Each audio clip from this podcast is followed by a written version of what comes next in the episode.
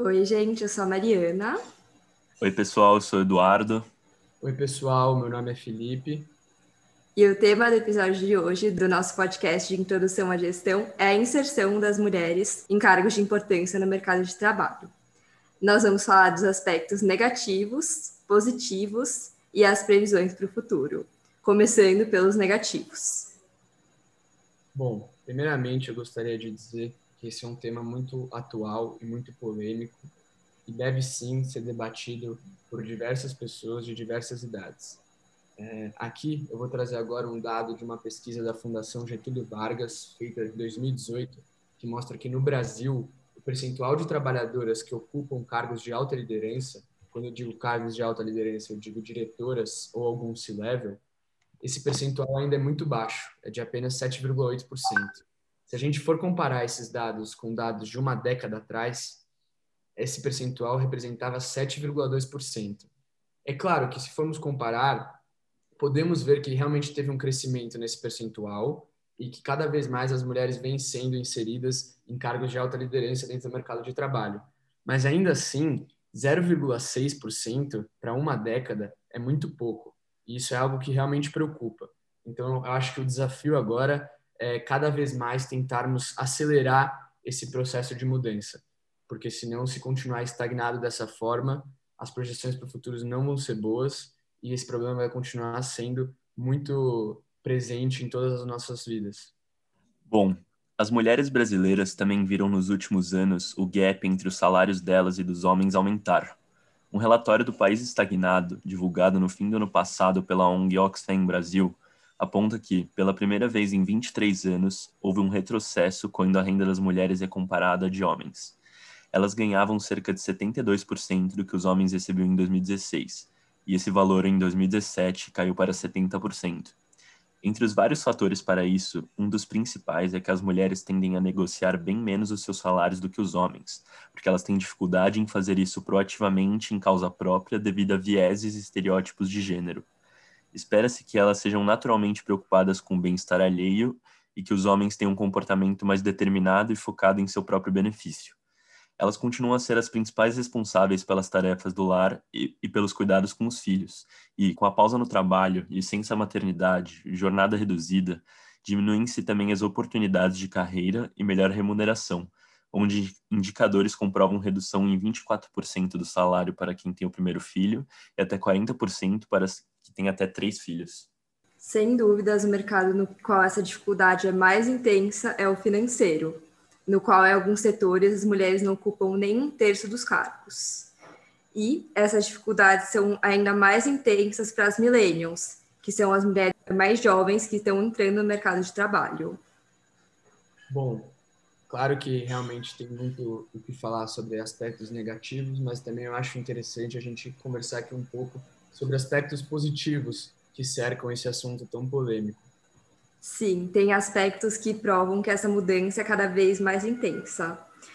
A gente viu numa pesquisa da Forbes um aumento de 15% da rentabilidade das empresas que possuem mulheres em até 30% dos cargos de alta liderança. Ou seja, isso tem uma ligação direta com o lucro. É, pegando um exemplo na prática, no laboratório Sabin de análises clínicas, dos 5.200 funcionários, 77% deles são mulheres. Mas o dado que realmente chama a atenção do nosso grupo é que três em cada quatro postos de liderança são ocupados por elas.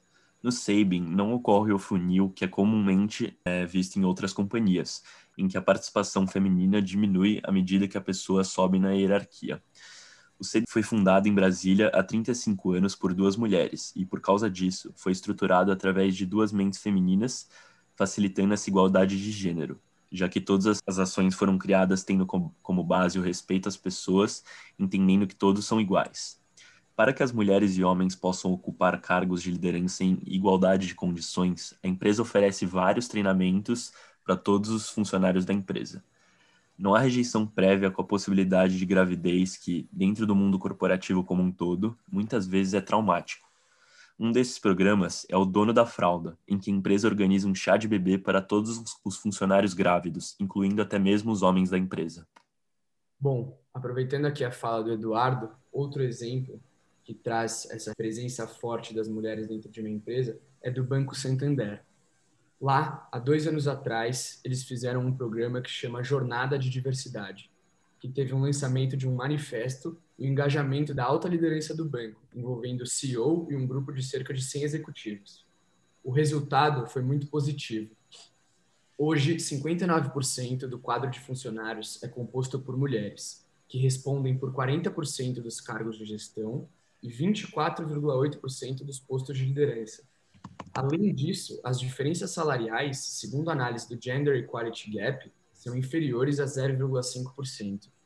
É muito interessante pegar esse caso porque realmente trata do mercado financeiro, que é um mercado que hoje em dia é muito arcaico no sentido de valores, então realmente os homens muitas vezes têm várias vantagens, até mesmo nos ensinamentos quanto a esses assuntos. Então é muito importante a gente ver um banco aí já consolidado, que realmente tem a presença forte das mulheres e vem tendo impactos muito positivos.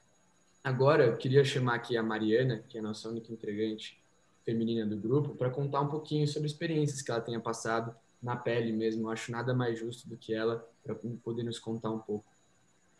Então, eu preciso conversar para vocês que talvez eu não tenha a visão mais realística possível. Eu acho que eu fui criada já com essa ideia de ser uma mulher independente, com uma carreira consolidada, pelo ambiente que eu fui inserida. Então, eu vi sempre os meninos ao meu redor também com essa consciência, e eu sofri pouco esses preconceitos, e eu acho que também na minha carreira, pelo menos nos lugares que tiver essa ideia bem inserida, mas, mas eu acho que com certeza tem muito desses preconceitos que ainda são reproduzidos de forma até inconsciente, que acaba sendo um problema bem grande nas empresas. Então, a gente queria falar das nossas inspirações de mulheres no grupo. Eu me deparei com a história da Natália Mota, que é pesquisadora nordestina do Instituto do Cérebro e a única sul-americana indicada ao prêmio Ciência Inspiradora.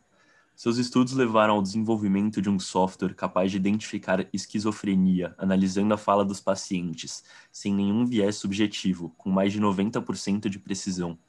Para levar essa pesquisa para frente, teve que superar a falta de autoconfiança para quantificar os dados que coletava.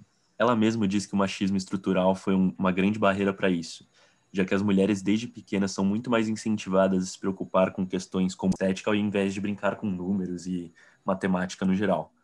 E ela sentia que a matemática não era para ela. Foi difícil o processo de mostrar para si mesma de que isso era uma concepção enviesada e sem fundamento. Hoje ela batalha pela inserção das mulheres em áreas da ciência.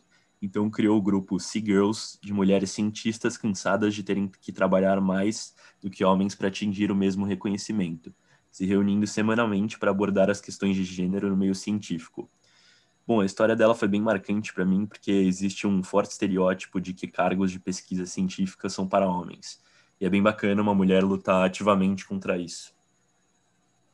Bom, agora eu gostaria de falar sobre a Luiz Helena Trajano, que é uma das mulheres mais poderosas aqui é, e é brasileira. Né? Então, primeiro eu gostaria de comentar que desde cedo ela teve sempre uma influência muito positiva é, vindo da mãe e da tia dela. Então, ela tinha uma influência na família que realmente as pessoas de lá davam muito liberdade para ela tomar as próprias decisões, estimulavam ela a trabalhar, sempre atrás dos sonhos. Então é muito interessante ver que desde o começo assim ela teve um apoio familiar muito importante. Eu acho que isso é algo que realmente foi determinante na carreira dela. Com 12 anos de idade, ela abriu mão das férias escolares que ela ia ter para se tornar balconista da loja da tia, que também se chamava Luísa, e que no caso era a Magazine Luiza, que ainda era pequena. E desde lá ela começou a ganhar gosto pelo trabalho e até os 17 anos ela foi trabalhando como balconista da loja, até os 17, onde ela foi efetivada de fato e começou a trabalhar oficialmente na loja. Ela foi formada em Direito em 1972 e ela chegou ao cargo de alta liderança dentro da Magazine Luiza em apenas 1991. A sua gestão foi muito tranquila e, muito, e de muito sucesso, né? ela teve um reconhecimento muito grande durante todo esse período que ela passou, sendo líder lá dentro da empresa. É, em 2000, lancei no site de comércio eletrônico da companhia e até com IPO entrando na Bolsa de Valores em 2011. É interessante pensar que, mesmo depois do IPO, ela ainda não estava satisfeita, ela continuava investindo em novos empreendimentos que ela é, sempre foi afim de investir, né? Como, como, a compra do baú de felicidade, uma startup de logística que chama Logbi e também investimento na Netshoes, que é um dos maiores e-commerces esportivos. Enfim, ela sempre quis algo a mais. Eu acho que isso é o que mais me inspira nela. Então, quando eu estava considerando minhas inspirações, as que mais vieram à minha cabeça foram do mundo da moda. Eu acho que ainda é um universo mais acessível para as mulheres. E a que eu acho mais legal é a Miúcha Prada, porque ela conseguiu transformar a empresa da sua família em uma das maiores grifes mundiais. Outra que também me inspira muito é a Zeina Latif, que é economista-chefe da XP e talvez seja a minha única referência feminina no mercado financeiro, além dela fazer colunas para o Estadão, que eu acompanho.